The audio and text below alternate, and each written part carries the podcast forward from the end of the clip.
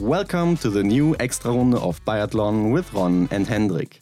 Today, the interview with Sebastian Samuelsson, hunting down Johannes Bø and Benedikt Doll for silver, the risky call in front of the World Championships, and all eyes on Beijing.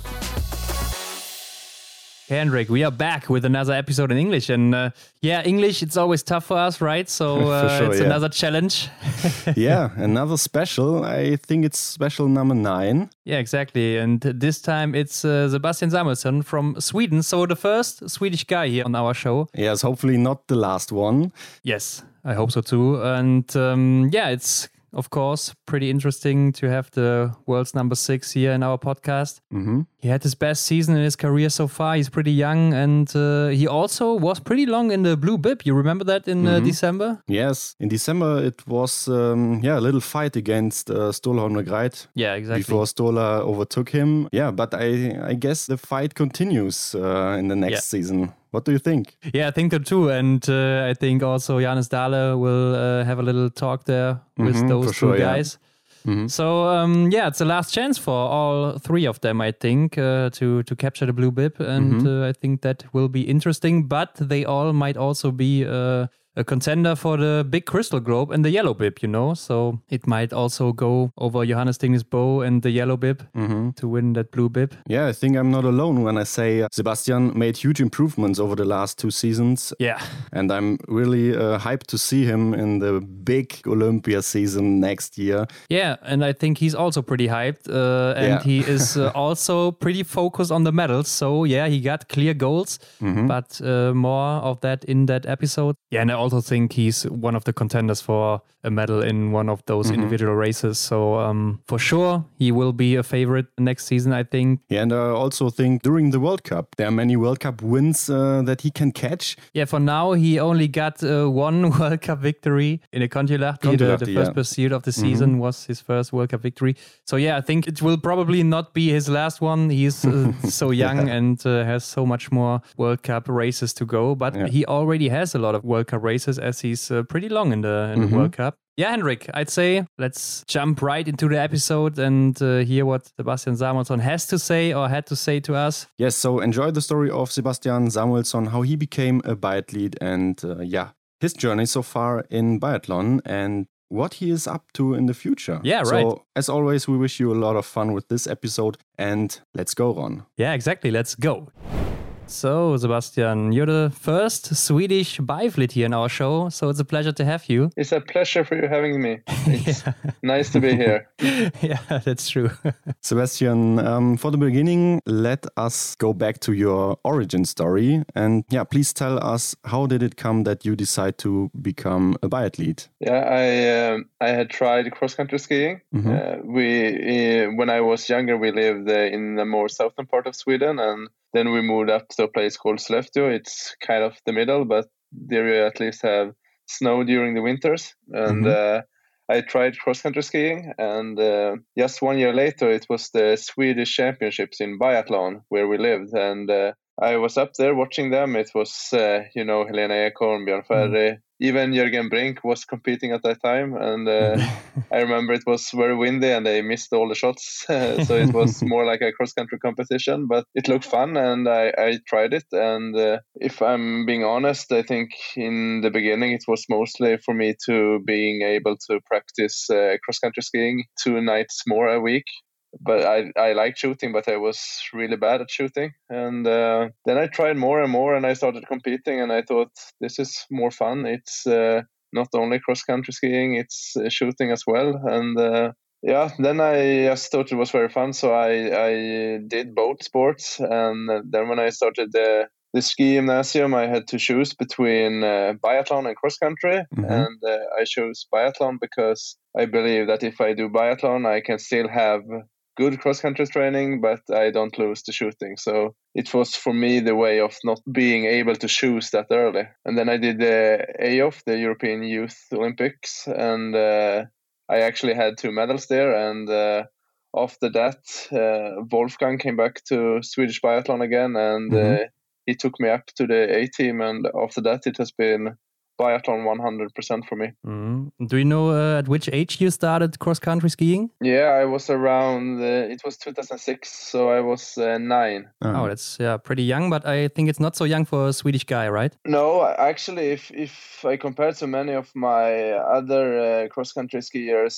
uh, competing, they had been on their skis since they was able to walk. So I was far behind in the beginning, but I I thought it was a lot of fun, and I I trained and I, I thought it was fun and uh, it went better and better. Did you some other sports before? Yeah, I tried some football and I mm-hmm. did some uh, floorball and this kind of sports. I have always liked sports and I think it's really fun to do. But it was quite early for me that I decided that it's skiing and biathlon I want to do. And was it always your focus to be uh, a professional athlete one day? Yeah, I think so. I think I had that quite early. That I I, I dreamt about it, of course, and uh, I, I wanted to being able to you know do this full time, be on the World Championships in the Olympics, compete for Sweden. Uh, mm-hmm. I think this was something I really looked for, and uh, yeah, it's sometimes you need to stay up and see that I actually made it, even though mm-hmm. it's sometimes when you're 10, 11, 12, it's, yeah.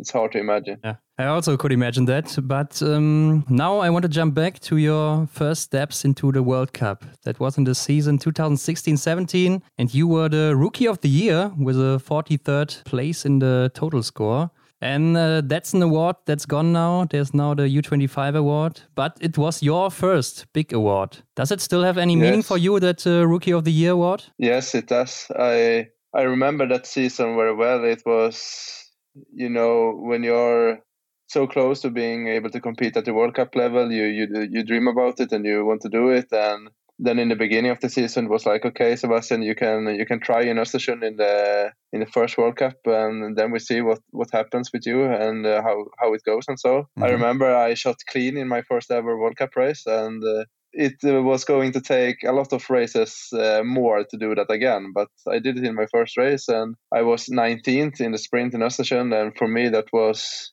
uh, unbelievable. I didn't uh, realize that I could have that have that level, and after that, I have been competing on the World Cup. And the first season, I was always fighting for points. I wanted to be in the top 40, and I managed to do that a lot of the times. But still always have this you know young feeling that you you have no pressure you can just do what you want and mm-hmm. if you have a bad race it doesn't matter it's always a new race and yeah, yeah it, it, was a lot of fun and i got a lot of experience from it and even though i was quite young uh, going into the world cup i always felt that i had a lot of time to to adjust to the level yeah and sebastian um, what do you think of the u25 award in comparison to the rookie of the year i, I think it's an improvement. I think it's uh, mm-hmm. it's more clear yeah. and I think it's fun. For us this year, it was a little bit special because the blue bib was somewhat.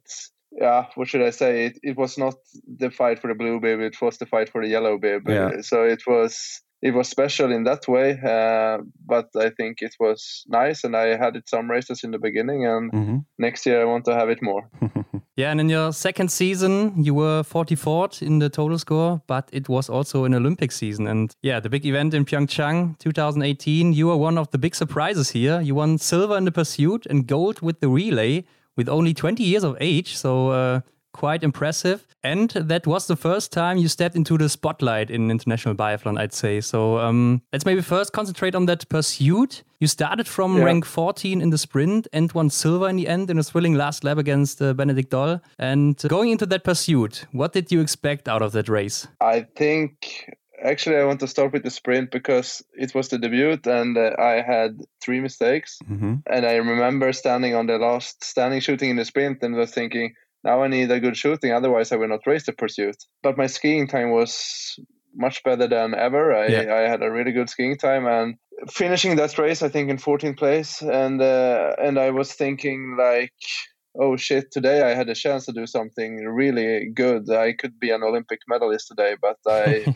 messed up on the shooting range. And of course, a lot of people can say that, but for me, it was it was hard because I felt that this might have been my chance mm-hmm. and I didn't take it. And I have a very clear memory from uh, seeing Michal Krčmář in the mixed zone crying because he took a medal. And I was Mhm. thinking, ah, it could be me, and uh, uh, but but but still, I felt that uh, it was a very good position for me. It was my first Olympics, and I I, I didn't think about medals before going to Pyeongchang. Mhm. And uh, when the pursuit then started, I just wanted to have fun and to do my race. And it was quite windy that day, and I thought, okay, I should, I will need good shooting in uh, prone shooting, and then everything is possible. But I didn't think about medals because for me it was so surrealistic. And I think halfway through the competition, I started to realize that okay, this is a really good race now, and I Mm. have a big chance of doing something very good. And but at that point, it was so easy for me to put that thoughts away because it was so surrealistic. Of course, I will not take an Olympic medal. I thought this is this is fun, but in the end, the other are much better biathletes than I am. So it was easy to not put pressure on myself, and uh, I felt that we had really good skis, and I felt strong on the skis, and that uh, gave me confidence to be take my time on the shooting range. And I remember missing the first standing shot, and then I thought, okay, yeah, now now the race is over, but it was fun until here. And uh, going into the penalty loop and seeing everyone else except Fourcade doing the same, and uh, ah, then uh, then I felt this is a really good race still, and I have got got a new chance now. And I remember Johannes Lukas screaming to me uh, in the fourth loop that you do your thing, the others will put pressure on you. It doesn't matter for you. The others they fight for this medal, and you just do what you normally do. It's not a big thing Mm. and uh, still so surrealistic. And I remember hitting all those targets and looking at the big screen and see, oh shit, I'm number three. Where are all the other guys? And they went into the penalty loop, and I think I have never skied so fast out from the stadium in any competition, and I did that day. And uh, after leaving the stadium, I thought, okay, this will be a hard final loop now because uh, it, it's it's tough, and I don't know how far behind the others are. And I also thought, okay, bronze medal. This is this is a dream dream come true. It's it's fantastic. I I'm very happy. But then I realized that okay, but Doll he's not so far before me. I can still fight for it, and uh, with great skis, and uh, I think I had just this magical run of my life. I Mhm. Managed to beat him in the final loop. Mhm. Yeah, you were seven seconds behind Benedikt Doll um, when you came out of the shooting range. So the last loop was very crazy. And what did you think about on those last meters in front of the finish line? It's a very hard question. It's it's a lot of emotions. I Mhm. mean, it was I think some bit of shock. I couldn't believe it. It was you know you look at the result list thousand times to see if this if this is really true and. Uh, it was just this explosion inside that wow i'm an olympic medalist Mhm. it's uh, it was one of the best days of my life i have to say Yeah, and your skiing time, as you said, was pretty good. I think you were the fastest man on that day. So that's, yeah, very impressive with only 20 years. And it probably is your biggest achievement, uh, individual achievement so far. Mhm. But uh, there also was the gold medal in the relay. And it was a pretty windy race. Did you as a team think about winning gold here in front of the race? no we didn't but i think you have to consider that we had two weeks in pyeongchang and Yeah. i took my silver medal hannah won the individual race for the Mhm. women's race the women the day before our relay took a silver medal it was like our success that we couldn't believe before was even possible to happen was Yeah. just never ending so we was like in trance or something it was we were just uh, we were just competing and everything worked for us Mhm. and uh, i think we, we were just so happy everyone of the last two weeks that we competed out of joy and uh, we also knew that windy conditions is good for us. We had won the relay in Oberhof when it was a lot of fog, and we knew if it is tricky conditions, we have a chance. And uh, we had great skis, and everybody did a good job, and we was always up there in with the top teams. And uh, yeah, in the end, we we took the win. Um, Sebastian, but why were you so good here? What do you think? I think we we all live in Östersund almost. Fredrik didn't, but the rest of us did, and I think Mhm. we have we are used to uh, windy conditions. Mhm. It's often wind here, and uh, I think that was, of course, one uh, one thing that uh, helped us a lot. And then I also think that we. I I mean, Olympics is special, and it's always the the teams who are the most favorite or the persons who are the most favorites. They have the toughest time, of course, and I think everybody expected Norway to win that relay, mm. or maybe France. And yeah. you see France, they have a penalty loop in the first leg, and then they are out of the race. Germany was always up in top two, but but maybe not doing the best relay they they did uh, before. And uh, so I think we just we we overachieved a little bit while many of the favorites had a tough time and mm. i think that's uh, quite normal when it comes to this kind of races when the stakes are so high. Mm. yeah for sure. But i think with those achievements you were one of the big yeah contenders or the big hopes for the future especially in sweden or also in the whole biathlon field. But in uh, 18-19 season you were 22nd in the total score was an improvement in comparison to the season before. But uh, in 1920, you declined a little bit with uh, 28 place in the total yeah. score. And uh, in those two seasons, you only had like three top 10 results, I think, after the Olympics. So it seems that you could not really progress from your performance at the Olympics in Pyeongchang. What happened in that time? I I, uh, I agree with you with, with what you say. I think I had a tough time after the Olympics, and even now it's hard for me to say really why it was like this. I mean, yeah. I was very close an individual medal at home in Östersund with my fourth place in the individual race, but that was maybe that mm-hmm. race of the season that was good. Uh, and I think uh, it, it's hard to say. I, and and also now when I had a successful last season, it's people ask me what did you do differently and so on. Mm-hmm. And I don't think I did so many things differently. It's just how it is sometimes. You you train good, you think, and you do you do everything you you want to do, and so and sometimes it just doesn't work out for you. And I think also, especially the season uh, you said 1920 was which was bad. I, have to say. Then I think I did, I didn't start the season good, and then you start to think. Mm-hmm. Uh, and also, as you said, I after the Olympics, I had more eyes on me, and especially in Sweden, people wanted me to to be the next biathlon star from Sweden, and yeah. I didn't realize it at the time, but I think it was quite tough for me to to deal with that uh, extra pressure, and uh, yeah, I just didn't get my full uh, capacity out, and it's mm. Hard for me to say why actually. Mm. And how was it mentally for you to not be able to yeah compete uh, with the best? It's tough because I mean, if I compare my first season in the World Cup, you're just happy to compete, and it's nice to be on the World Cup mm. level and so. But after medals in the Olympics uh, and some other podiums, uh, then you you want to be there the whole time, and you you want to at least feel uh, that you have a chance of doing it. I remember going to the 2020 World Championship in Antholz, and ever since Olympics, I have thought, okay, but I want to win medals in the championships. But going to Antholz, it was not. Of course, you you never stop believing, but mm. I I knew that it will be something extraordinary if, if I'm going to turn this around and win a medal here. Mm. Um, it's not why I'm competing. I'm competing because I, I want to do good results. Yeah. Mm, yeah. And also when you when it's when you cannot put your finger on what what it is that makes bad results, then it's even harder because if I knew okay, but I did this and maybe it was not so good. I, if I change it to next year, it will be good again.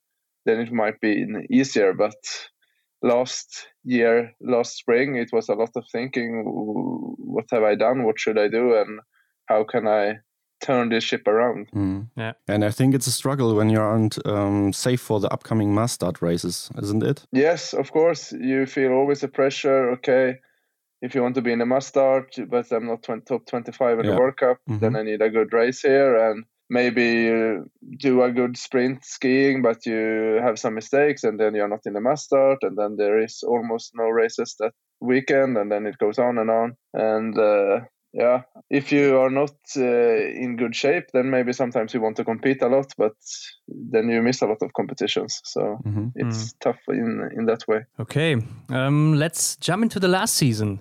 I think with the opening in Kontiolahti, you and the Swedish team showed the world that you are one of the big contenders for the World Cup. And uh, you also showed very big improvement in your skiing times. You had crazy skiing times in Kontiolahti. Mm -hmm. So, what do you think you did right in the summer in comparison to the season before? I mean, you just said uh, there wasn't so much difference, but yeah, also with the mental breakdown. Uh, I think it's not easy to come back with such a strong performance. I think it was even if it's hard to say, I think it was many factors. I think, of course, I trained a bit more. I, I trained more and I, I tried to have even more quality in my training.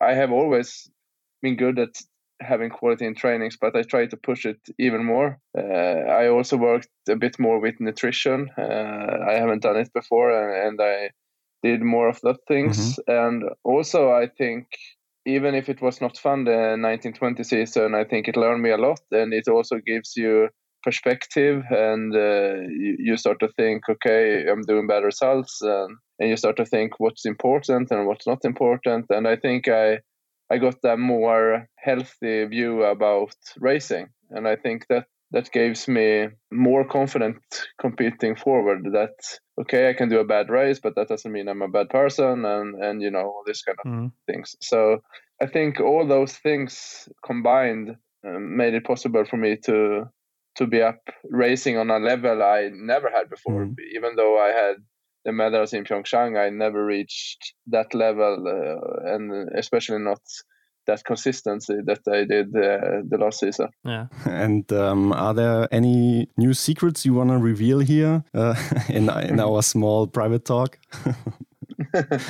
Uh, I think I have, of course, you after each season you sit down and you think, what did I do, and uh, and uh, what do I want to do in the future, and I have some things but I don't want to talk too much about okay. it. I have I have a new rifle, mm-hmm. yeah, uh, with some small changes, and uh, and I also have some ideas if uh, what I'm going to do physically over this coming months before the season. And uh, uh, one thing I can say is is that what's special this season, of course, it's the Olympics, but the Olympics is in high altitude, yeah. and uh, therefore I will try to to be more focused to the high altitude than before. I have never really used it in my training, and I have um, not so much experience about it. So this is something I will focus on now, and uh, so I will be in Italy now in uh, the late June, middle of July, and uh, yeah. then we will be with the team mm. in September in Font-Romeu, and also it will be some high altitude before going to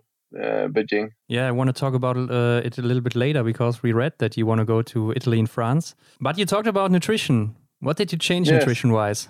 I think it's just the basics. Uh, I have never really thought about it as a big factor. Mm-hmm. I, I always thought I train a lot, I need to eat a lot, and it doesn't really matter what. But to get a more understanding of you need to get protein and how often and yes. how much and uh, to make sure you have always full energy if you're going into a tough new training day and this kind of things. So I think just the basics really, but it's yeah. it was good for me to work with someone professionally and you can say I eat this a normal day and what do you think about this and he says yeah it's good but maybe you should drink a glass of milk as well so uh, do you track your nutrition and your protein or is it just by feeling or you got some uh, rules that you say oh I always eat a piece of meat uh, with my meal or some uh, yeah, yeah, some small rules rules I, I think one thing I added was this uh, fast snack directly after training. Uh, now I always uh, get this uh,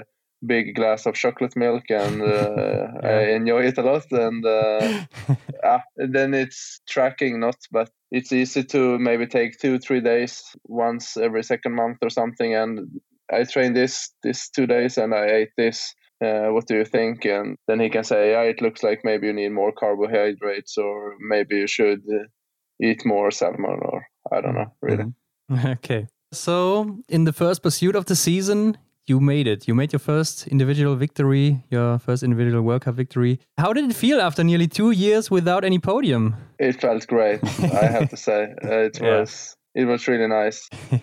I was actually I was on the second place in the sprint the weekend before, uh, and then it was the second sprint yeah, in Kontiolahti. Mm -hmm. Yeah, yeah, where I had uh, three mistakes, and I thought, oh, now I destroyed it, and you know, at that point I had a good uh, position in the overall cup, and I thought it was a lot of fun. And then I thought, okay, now I'm 18th. This is tough. And uh, I think that pursuit was this race where you just, okay, I need to take as many places as I can, but for sure it will not be a podium today. And then in the end you win. So it's sometimes it's so hard to you. I mean, you have your expectations beforehand, but it's very often they are not true at the end. So I think one thing I learned from that and many other races is that you need to fight till the end because you never know what happens. Mm. And that's I think is the beauty of biathlon. Really, I mean, it's in uh, Yeah.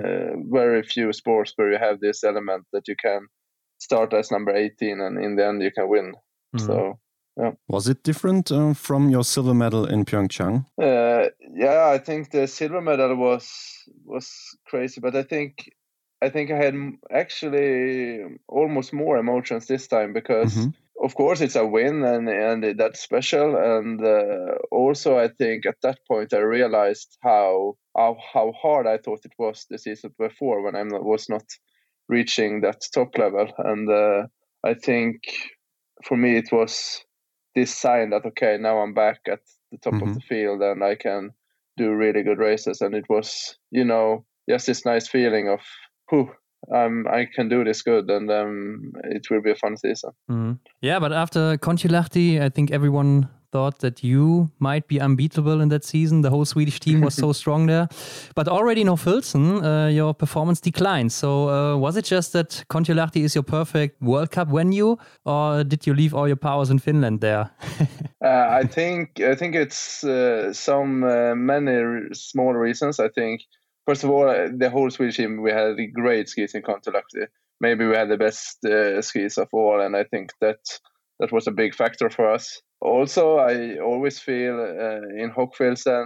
I don't know why, because it's not so high altitude there, but always coming down there, the first days are heavy for me there. So I think all, already the second week in Hochfilzen was better, but uh, I shot clean in both sprints and I was number five. And I think it's in both sprints. And I think, it, it, of course, you want to be on the podium the whole time, but I think it was still a consistent level. And I was very happy with that. And I think I I left after Hochfilzen being number three in the total World Cup. And Yeah, yeah. uh, so I was not disappointed. I just felt that, okay, this is good. I, I had good shooting and um, good results. Not so many podiums, but good results. Yeah, yeah. And I think uh, January was a little bit the same, or especially in Antholz, it went a little bit down for you. Um, you, it seemed to be a big problem for you that high altitude there, or was it something else that made you struggle on the skis in Antholz? No, I think already in Oberhof I had uh, maybe not the best shape. Uh, Yeah. It was it was struggling a bit, and uh,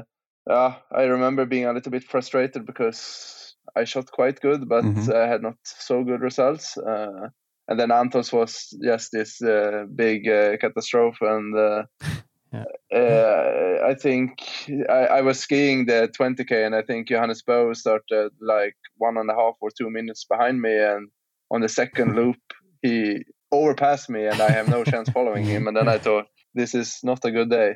I think altitude is not a problem for me if I have some days there, Mhm. uh, but this was just too early for me competing, and I think I saw already the relay then was a little bit better, but not good. And but then the mass start, it felt almost like normal again, skiing wise. Yeah. So I think I'm struggling with this adaptation period, but if I'm being there for I say ten days, then I'm back to back to normal Mhm. again. Yeah, good to know.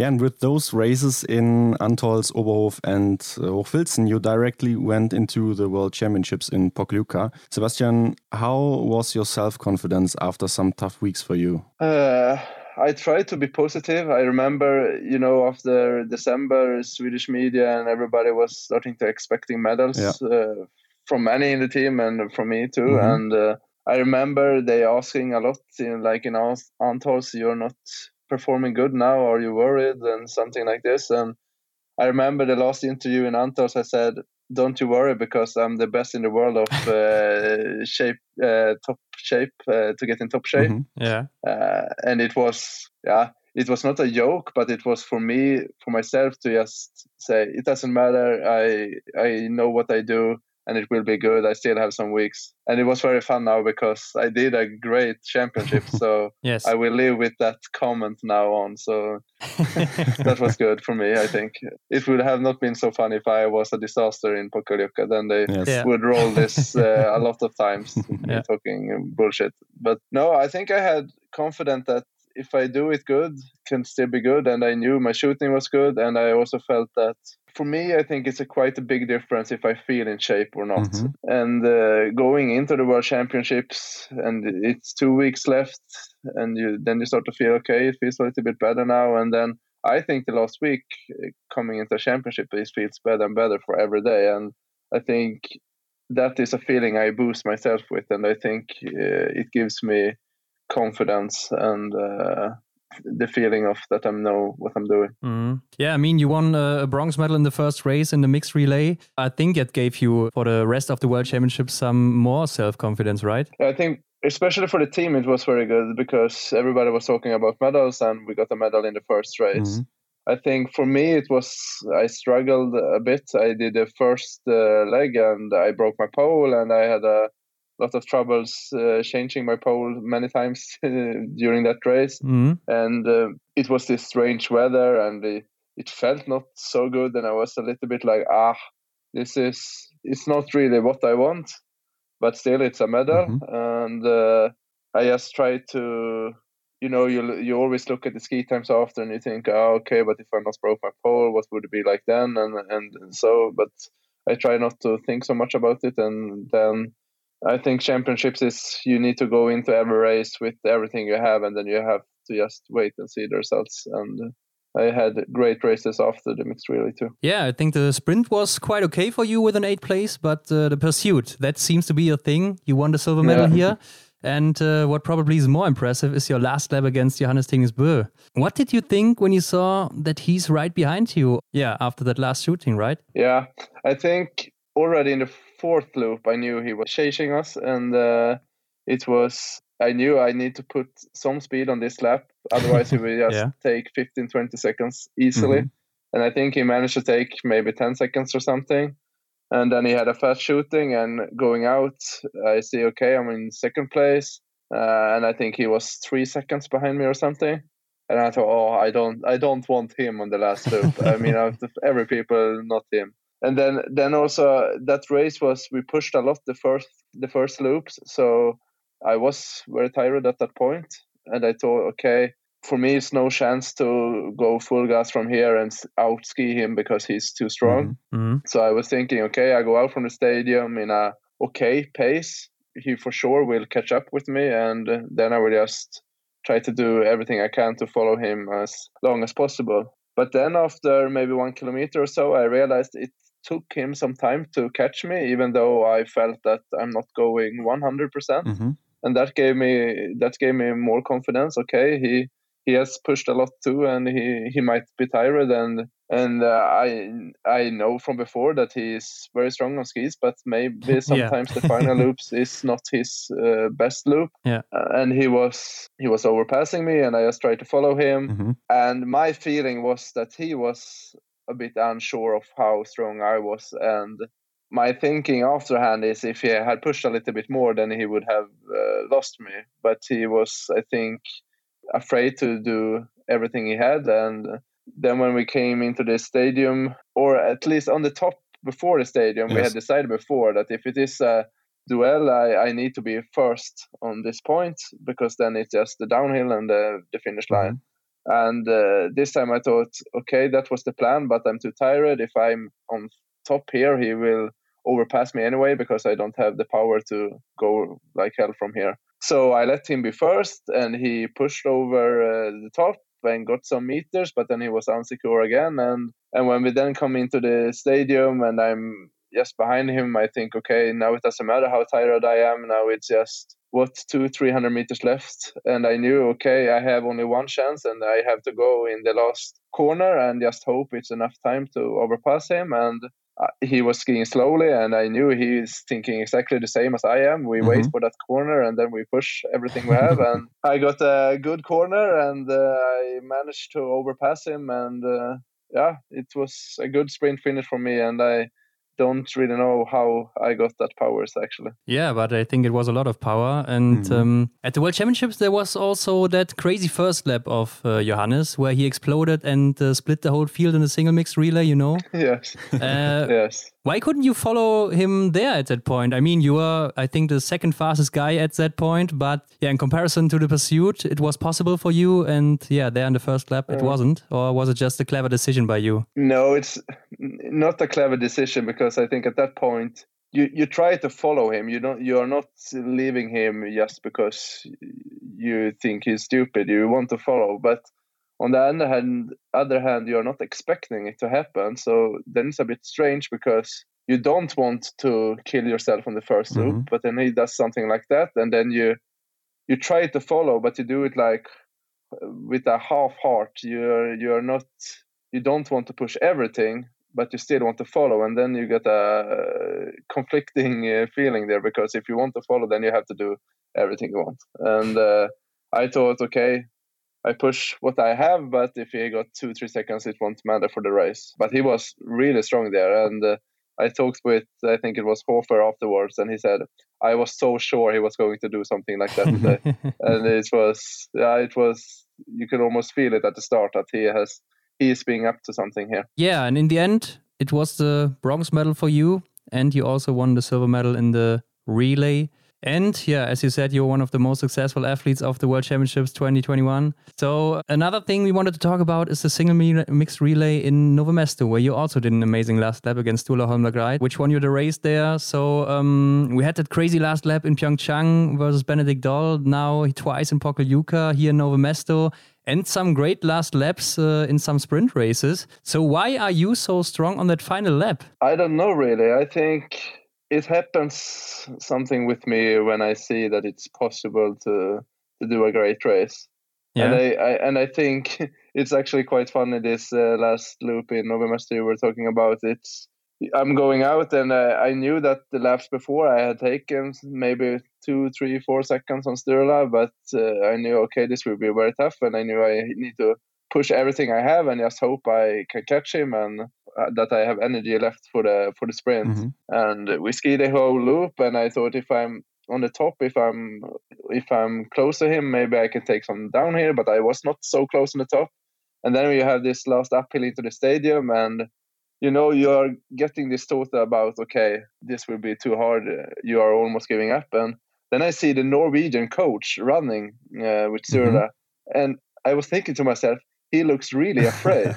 and then I thought, May, maybe there is a little chance because yeah. the Norwegian coach, he's screaming like hell and he's, yeah, he looked afraid. And then mm-hmm. I thought, okay, now I will do everything I can. And, you know, the first two seconds is, is the hardest, but when it's only two seconds left, then you feel already so strong. And uh, I think I, I got out everything from me that day. And I think it has been similar uh, last loops before when you when I don't think about how tired I am and just go. And I'm very happy I have that possibility. And I also, I think I have confidence on the last loop because I feel that I never have to take, I never have to take the initiative because for me, I feel like it doesn't matter if it's a sprint in the stadium or if we go hard. The whole mm. loop, both mm. works for me, and then it's easy to just stay behind. And if they want to go hard, I can go hard. But if they want to wait, I can mm. also wait. So I think that's a, a strong uh,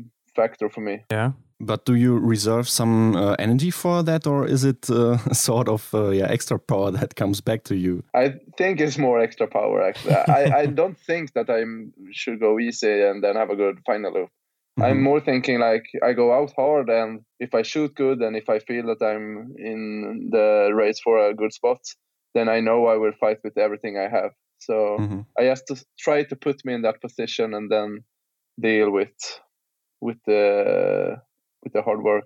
Mm-hmm. Yes. Sebastian, and then there was the final World Cup race of the season in Östersund, the yes. mass start.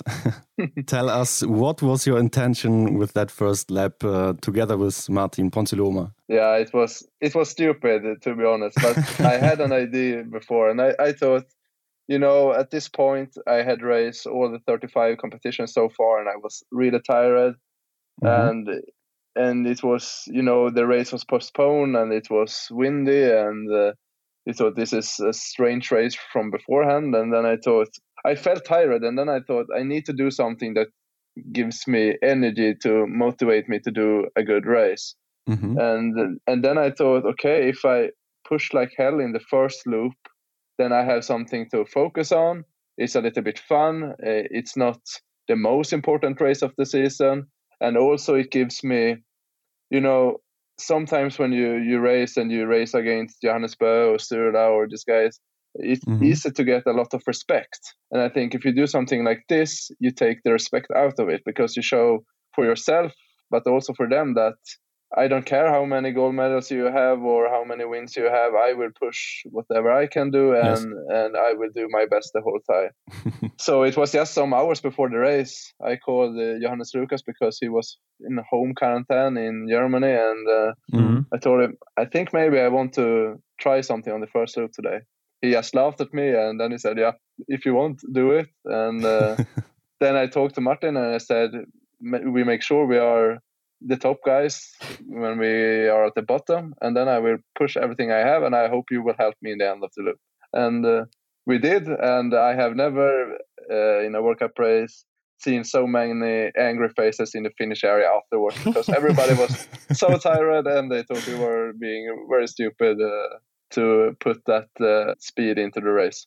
Mm-hmm. And for my for my own race, I mean, if I had shot good, then maybe it could have been a good race. But I was not shooting so good and uh, of course it was heavy legs on the on the coming uh, loops. So it was not the best race of the season for me, but it was.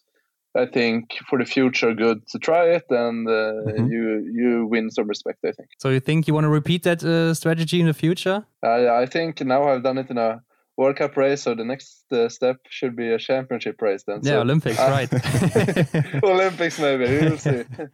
we will see how how good shape I feel in in February. Yeah, Sebastian, um, that was the season 2021. How would you summarize your season? I would summarize it as my best season ever. Mm -hmm. yeah. As we were saying before, the Olympics is maybe my biggest achievement, but it was two weeks. Uh, I think this was a whole season where I was consistent. I shot clean six out of 10 sprints. Uh, I had, uh, I think, seven podium finishes or something like that. Five, yeah, something like that. And mm-hmm. uh, it was it was a great season, and I felt I feel very proud of I'm being able to maintain that high level during the whole season. And uh, I think if you want to be one of the best biathletes uh, and you, if you in the future want to win the total World Cup, then the consistency is most important.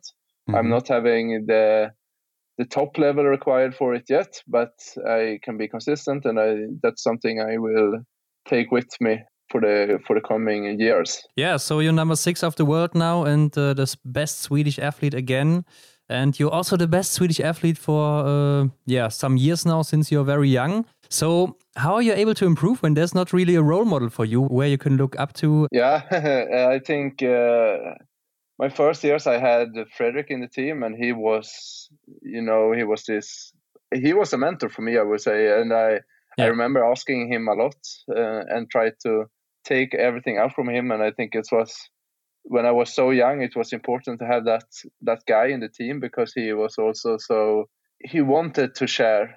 He wanted me to improve, and he he wanted to share his knowledge, and that was very important. And then I think over the years I have learned myself how what it means to be a top athlete, and uh, so I think this mentor uh, role or so is is not needed in the same way now. Now it's more important with sparring on the trainings, and uh, then I think luckily for me I almost always really bad during summer and autumn. So I, like it is right now, I have uh, big problems to follow the other guys. If we do mm-hmm. an interval session now, uphill roller skiing threshold, I cannot follow the other guys. They, okay, yeah. they are just they are just too strong. So I think for me that's it's good because then I feel oh okay Sebastian now you are behind now you need to push and do good trainings and then I know over the coming months I will be closer and closer to them. And uh,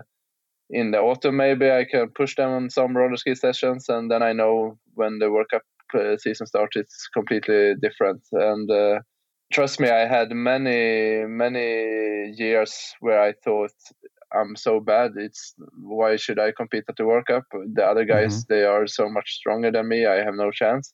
But as soon as uh, the racing season starts, it's I'm a completely new person. So now when I I have learned to live with that and learned that it is that way, it, I see it as a strong side because I never have to worry about uh, being the strongest guy in training, and I can if I follow the others, then I have a really good session. Yeah, but, but how do you know you're training hard enough when there's uh, no one out of the top 10 in the World Cup uh, around you? But I think also this season will be extra, uh, not special, but extra good because now we've seen Martin had some really good races. Yes. Uh, mm-hmm. And I mean, skiing wise, he was one of the best last season. And then it's nice to, to have him on the trainings. And, and, and you know, if he skis good, then uh, and I follow him, then I skied good too. And Jesper also skied very good many times.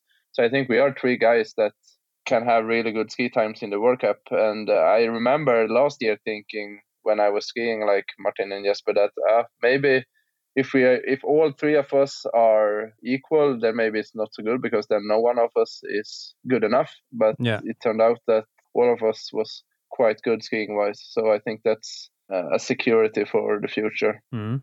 Mm -hmm. Yeah, talking about the Swedish team, how do you split your training groups for the summer preparation? For example, in Germany, um, there's an A squad and a B squad and so on. But how is it in Sweden? Yeah, we are we are like we are one A team, uh, and that's mm -hmm. mainly the people competing at the World Cup.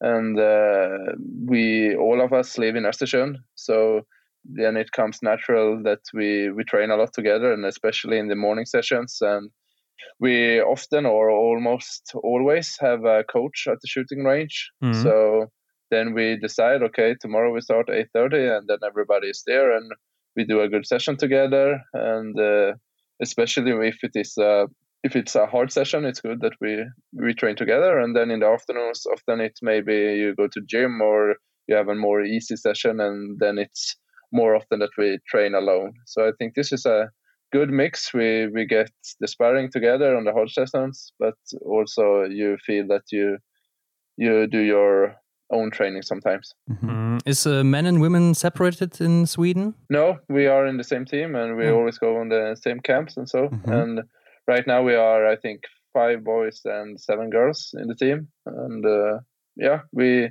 we train together yeah, yeah, I think that's a different approach from the other nations, uh, mm-hmm. if I'm yes. correct. Yeah, that might be. Yeah, I think it's I think it's a good mix because if you are on a camp and you are boys and girls together, it's I mean I think it's a more more uh, homogeneous group. Mm-hmm. I would say mm-hmm. it's you you you get everything uh, in in the same group, and it's yeah I think it's it's nice. And then of course we don't we have the same uh, trainings, but of course we ski a little bit faster than them do, but uh, it doesn't matter. You can still. I mean, there is a lot of things I can learn from Hanna or mm-hmm. Stina, and uh, the opposite too. So I think it's a strong side that that we can do it together. Yeah, and the team in the whole is a very young team, right? So um, you already showed uh, or have a lot of World Cup experience, and uh, I think there's a big potential in your team with you, Martin Ponsiluoma, the Öberg sisters, Stina Nilsson, and so on. Do you think you might be the so-called golden generation in Sweden? I, I, I hope so. I think I mean Swedish biathlon. You you have always had this one or two or three good uh, athletes, and uh, then you have some years with no good athletes, and then it mm-hmm. goes it goes in waves for us because we don't before we didn't have so many biathletes and uh, i think uh, this is something we see now. We we get more and more people in sweden interested in biathlon and doing biathlon. And i think that's that gives us more people to take off. And uh, uh, yeah, as you said, we are a young team and we have been the almost the same team for many years now, and we know each other well, and we, we push each other, and I think this is uh, something we, we benefit from, and uh, uh also we have most of us have many years left in biathlon, so I think that's yeah. Mm-hmm. that gives us time to do something good. Yeah, yeah. Um, let's have a look into the future. What are your main goals for the upcoming season? Yeah, it's maybe a boring answer, but it's easy to say. Uh, it's it's the Olympics, of course. Uh, Yeah. I want to win medals in Mhm. in Beijing, and uh, that's the that's the main goal I have. And uh, the World Cups are always important for us. I mean, uh, the World Cup is is- is maybe the most important in biathlon, but Mhm. Olympics is still something very special. And I think this time going into my second Olympics, I realize it even more how special it is. The first time I knew it was special, but I hadn't felt it. Uh, Now I both knew and can remember the feelings from being at the Olympics. Mhm. Uh, but will you neglect any uh, races in the total score in the World Cup? We are, we are uh, talking about it and wondering, and I think you have to be. You you need of course a plan now, but you need also being able to change the plan, uh, and uh, it might be so that you skip maybe one weekend or so. Uh, we will see how the season goes, and uh, Olympics is most important, but you don't want to neglect the World Cup too much. Mm. But isn't it uh, too hard to go uh, after both? Yes, it, it might be, and also as I was uh, talking about with the high altitude, I Yeah. I really want to be on altitude uh, quite some time before the Olympics. And if you look how close the competition schedule is when the competition is in Antholz, and then it's not so long time before the Olympics, so it might be so that you skip one of the World Cups in January to to prepare more, and then in high altitude. Mhm. Yeah, but you were also uh, one of the big contenders for the Blue Bib this season, and uh, in the upcoming season, it's your last possibility to win that Blue Yes. Bib in the Under 25 award. So, isn't that uh, something you're interested in? Yes, of course.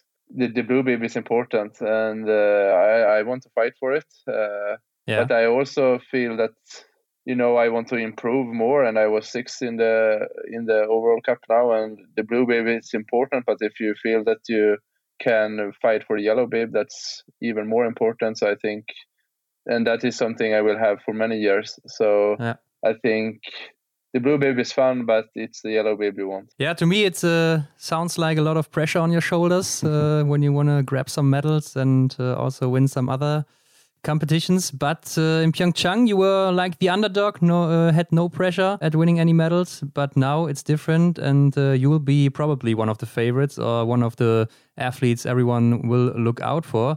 So, do you have any fears of failing? Whoa. Um, yeah, I think yes, of course. I think you always have it in uh, in some way, Mhm. and it's not special for the Olympics. Of course, Olympics are bigger, but you always want to succeed, and you always want to do good races, and uh, it doesn't matter if you do. I mean, if I win every race in the World Cup, but I take no medals in the Olympics, people will still think this was a bad season for me. So it is two weeks who decides a lot of how you think about this season and this year. And yeah, I just try to do my own thing and try not to focus so much on what other people think and just just do good uh, biathlon races. I mean, if I go to Beijing and I shoot clean in the sprint, then I feel in good shape. Mhm. I can win the race, but I can also be number five or number eight. And even though I want medals, I cannot say I'm disappointed if I have trained good and done everything I can. I shoot clean and I'm number five. Mm. Then four people were better than me, and it's nothing I can do about it. So I just try to focus on myself and what I can control and do good training. I think much is decided in February, but we decide much this time of the year too. I mean, if you have a good training now and you are working hard, then you will have it much more easier uh, a medal in February. Yeah, but uh, that's what everyone is doing, right? yes, that's the that's Yeah. the problem. I mean, you can interview maybe, yeah, I'm sure you can uh, interview 20 or 30 biathletes, men who says, yeah, I want a medal in in Beijing, but not many of us is going to take it. So yes. that's the terrifying part, but also the part who makes it fun. Because if I knew already that I would get medals in Beijing, then then it wouldn't be that fun. I think. Yeah, yeah, for sure. And um, what's your opinion on going to Beijing without having seen or tested the tracks? I think it's uh, yeah. I mean, as the situation is now, it, it was nothing we could do about it really. But of course, I think it's a bit sad and uh, boring. Uh, I remember being in Pyeongchang one year before, and I thought that was good experience, and it was it was nice to see the place. Now we don't know anything about Beijing, but what we know is that the sprint will still be 10 kilometers. We will ski three loops and we shot at 50 meters and so on. So yeah. I think it will be the same like every other race. It's just that it, it's Olympics and that makes it so special. Mm. Yeah. So your plans are to go to Antholz and to France for high altitude training. You said it, and you want to train there alone. Is that right? Yeah, we will. As a, I will go there by myself. Yeah. Together with my uh, my what do you say? My partner, my girlfriend. Girlfriend, yes. And mm-hmm. uh, yes, and uh, wife. also not wife yet. Johannes, uh, our coach, will also be there some days. Mm-hmm. Uh, so it's still uh, the plan I do together with him, and uh, I will do. I mean, it was a joint this decision that we are going, and mm-hmm. uh, we both think that this is something I should do, and uh, I will uh, handle it mostly myself. But he will also be there some days, and I think it will be will be a good camp. Yeah.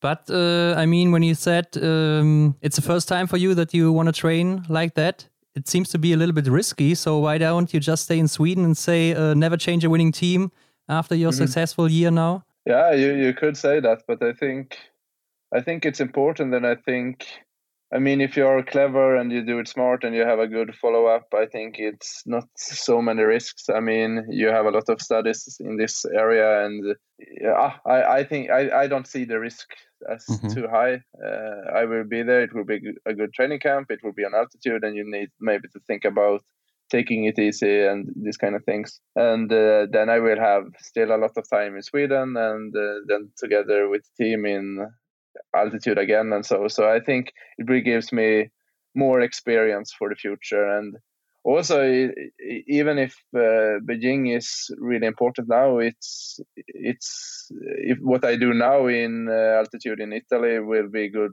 even for coming uh, championships. I mean you have 2026 olympics mm-hmm. you have in Antholz uh, you have a lot of other championships on altitude as well. So it's important to to get this. And i think now in i'm getting in that age and that stage of my career when it's natural that i try these things. Yeah. So it's more of a long-term planning thing but you think that training in high altitude will carry over till the Olympics in February? Yeah, I think it will. It, I think it will gives me.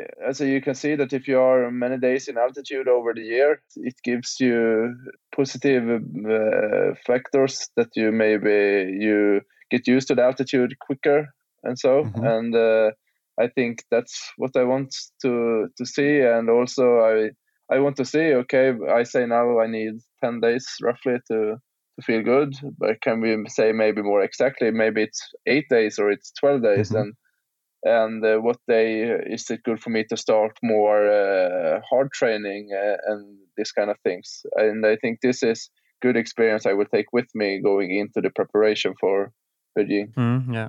Did you do any special things in front of uh, Pyeongchang 2018 uh, that you might want to repeat now? No, nothing uh, really special. No, it was it was a lot of good training, but nothing mm-hmm. special or secret. It was okay. I think I want to see Olympics as special because it gives me motivation and it gives me a lot of energy, feeling like okay, now I'm competing at the highest level. But other than that, I think you should not complicate it too much. Mm-hmm. It's uh, normal races. It's a season like everyone else, and uh, I want to do good biathlon races and if I want to do good biathlon races, then I need to practice shooting and I need to practice skiing, and then I need to have a good day in February. Yeah. Mm, yeah.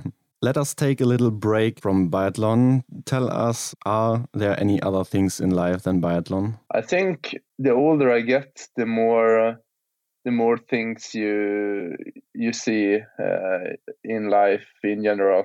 I think I changed a lot as a person during the the last years. Mm -hmm. I mm-hmm.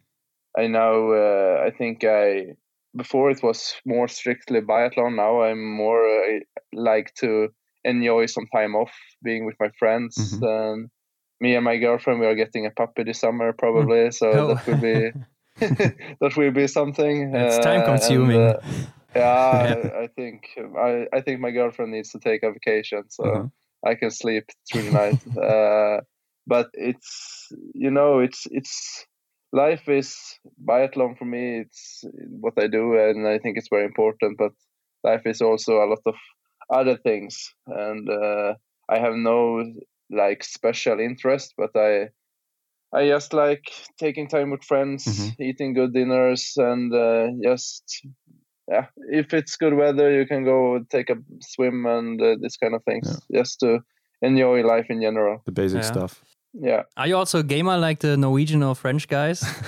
uh, I think not as much as them. I like to play uh, FIFA, Mhm. Yeah. uh, the football game. Yeah. So I do that sometimes. But it's mostly when we are out in camps or on races sometimes too. Uh, Mhm. Then it's it's more fun if you are uh, more people and you can uh, you can fight each other. But these uh, shooting games I'm terrible at, so I try to stay out of them. yeah, they all play the shooting games, right? Uh, Yeah, Call of Duty and so on. Yeah, right. I think I think I would uh, be ashamed if I try to fight against some of these guys in this kind of games. So you're still a soccer fan when you uh, play FIFA? Uh, but I was more before, I would say. Yeah. Uh, I like to. I mean, I'm looking really much forward to the European Championships Mhm. now. I think it will be a lot of fun, but I don't really follow the club football so much. Yeah. Mhm. Uh, so I I like all sports. and I think also the Tokyo Olympics, if if it will be, it Yeah, will yeah. be great motivation and also very fun. I remember uh, Rio 2016. Then yeah. uh, I had the goal that I okay, I want to see every Swedish medal, and uh, you know it was in Rio with the time difference. So I and and then you had to calculate okay what should i see to don't miss a medal? And uh, i remember sarah sjöström she was swimming during the middle of the night and i thought ah, this is quite sure medal so now i need to set the alarm. And uh, so i woke up and swimming is easy because she she swims for a minute or something and then she take take the medal and uh, I look with one eye and then I fall asleep again. so, so this was, uh, yeah, I like sports. Mhm. Yeah, yeah. Okay, Sebastian. At the end, we got a little section questions that we always ask our guest. Okay. Question number one is Do you have any rituals before the start of a race? Actually, this was something I haven't had, but I had more of this year. Before, I was always this guy laying in bed and then going to the stadium, warming up and competing. Mhm. Now I was a little bit more professional, I would say. I was doing some uh, yoga in the morning. My girlfriend composed a yoga program for me, and I think it's good because I'm so stiff, and also it's a yeah a peaceful uh, start of the day. Mhm. Yeah. And then I I make a small run and uh, some core exercises and dry shooting, and then I go eating and then to the stadium, and then I'm ready to compete. Yeah, great. Uh, what's your favorite World Cup venue except of uh, Östersund? Nove Mesto if it is uh, Okay, public mhm, yeah. uh, spectators. Otherwise, I say Ruhpolding because as uh, the Swedish team, we have spent a lot of time there, and it's uh, a place that feels almost like home. Okay. Your favorite racing format in biathlon? Mhm, Pursuit, Yeah, I knew that. Um, prone or standing shooting? standing. Yeah. I think it's more action, and it's also when the races Mm-hmm. are uh, being uh, decided. Okay. What is the coolest thing about biathlon for you? I think I think the coolest thing about biathlon is the actually the atmosphere out on the races. I think Mhm. everybody in biathlon knows how hard it is. Everybody knows how it feels to have a penalty loop in a relay or something like that, and we can all be appreciate each other. I mean. Clare, for example, when he was this crazy pursuit in Pokljuka, the standing Yeah. shooting, Yes. everybody is applauding him and thinks this was a really great race, and everybody can feel oh, this was something extra. It was really nice to see. I Mhm. remember my first World Championship when uh, Lowell Bailey won won the 20k, No and I Filson, think yes. I, I yes, and I saw people from all the teams crying. It was crazy. Everybody was just Yeah. so happy for him because he's this great guy and he never won this before. And uh, I think those moments are very special, and I think that's the beauty of the of the sport. And we talk a lot about this biathlon family, but it is not a cliche. I think it's very Mhm. true. Yeah, Yeah. I think so too. Uh, what annoys you the most about biathlon, especially as an athlete? Uh, it must be if you think you have a good prone shooting, but uh, you lift your elbow in a weird position and everything is just outside five shots at the same place, but it's still uh, three penalty loops. Yeah. Yeah. Happened rarely to you, right? Yeah, I'm more and more rarely, I would say. So uh, I'm happy with that. Okay. Until this point in time, what was your favorite moment in biathlon? My silver medal in Pyeongchang. hmm Do or did you have any role models in biathlon or outside of biathlon, maybe other athletes? Yeah, I think I I try to take the best from everyone, but when I was little, um, Björn Dahlen was a great inspiration for me.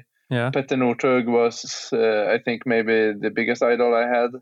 Uh, I liked the way he was finishing his races, but also Fourcade, I mean, being consistent for that time period. And also, he was this guy who was so flexible. He could shoot fast, he could shoot slow, depending Mhm. on what he needed to do. And he could ski fast in the beginning of the race, or he could stay calm and be fast in the end. He was he was adapting a lot, and I think that's that shows what a great athlete he was. Yeah. And how is it uh, with Zlatan? Is it uh, a special character for the Swedish guys, for the Swedish athletes? Yeah, Zlatan is Zlatan is the best. You, Yeah. uh, yeah, as a Swede, you have to say it. yeah, that's what It's, he uh, said. A Yes. pity we won't see him this summer now uh, Yeah. when he has his, his injury, but uh, uh, he's he's uh, I think in many ways important for for the Swedish people. Yeah, funny character, of Mhm. course. Yeah. So we got a little, yeah, a little. Uh, what is it? Two, in uh, two other questions. two other. It's not a question. It's more like um, a quest. Yeah. So uh, okay. Now you can put together your best biathlete in the world, and it doesn't matter if he or she is active, inactive, a man or a woman. Which attributes would you take and from whom? So I choose two persons. So you can uh, also you you don't only have to say skiing and shooting. You can also say the character or the Ah, okay. the okay. punch, the on, on the on the last meters or something like that. You know Yeah. what you think a good biathlete needs. Yes, uh, but then I say uh, I take my old mentor Fredrik Lindström. His prone shooting the last year it was incredible good.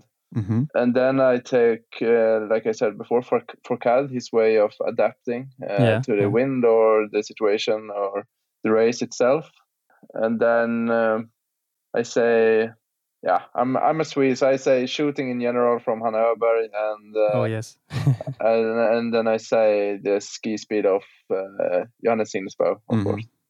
Seems deadly. I think also uh, uh, Dale, his uh, last loops. Are Oh, yes, crazy yes. Yeah. Yes. Yeah. I think he is one of these guys I don't want in a in a final loop. So Mhm. yeah, Yeah. I can say that too. yeah, maybe you. Yeah, maybe me. I, Yeah. It would be a nice fight against him sometime. I'm sure we will have that sometime. Yeah, Mhm. sure too. Sebastian, imagine you had a big billboard in a big city. Everyone can read it. Uh, which message would you write on that billboard? And um, yeah, it shouldn't be in commercial. Oh, okay. Well, it's it's hard questions here in the end. Uh, it's big questions. Yeah. No, but I, I will write something like "Stay active." Uh, Mhm. The people inspire people to do sports and uh, in, engage in sports. I think it's important, uh, and I think it's good for everyone to to stay active. And uh, Mhm. I, I think that gives a lot of uh, positive benefits for for your life. Yeah, sounds good. Yeah, I think so too. So, yeah, that are the perfect final words, I think, to conclude this episode. Um, Mhm. But Sebastian, tell our audience where they can find you if they want to see more from you. I think you uh, are yeah active on Instagram, right? Yes, I think Instagram is the easiest way to get in touch with me. Mhm. Yeah. Sebastian, and then you have this uh, what do you say? This under uh, Underline. step underline, was- Mhm. and then my surname uh, Samuelsson. Yeah. So there you can reach me. I think I try to read the messages I get. Uh, yeah. Perfect. So, uh, thank you very much for your time. It was a lot of fun, and uh, we wish you the best for the next season for the Olympics. And we hope you stay Mhm. healthy. Yes. Thank you for having me. It was a nice time talking to you. yeah. Thanks. Bye. Bye. Bye. We hope you liked the interview with Sebastian Samuelsson. If you want to know more about Sebastian, follow him on Instagram, but also follow us on Instagram and share this episode with your friends. All of the links can be found in the show notes. Thank you very much, and till the next time.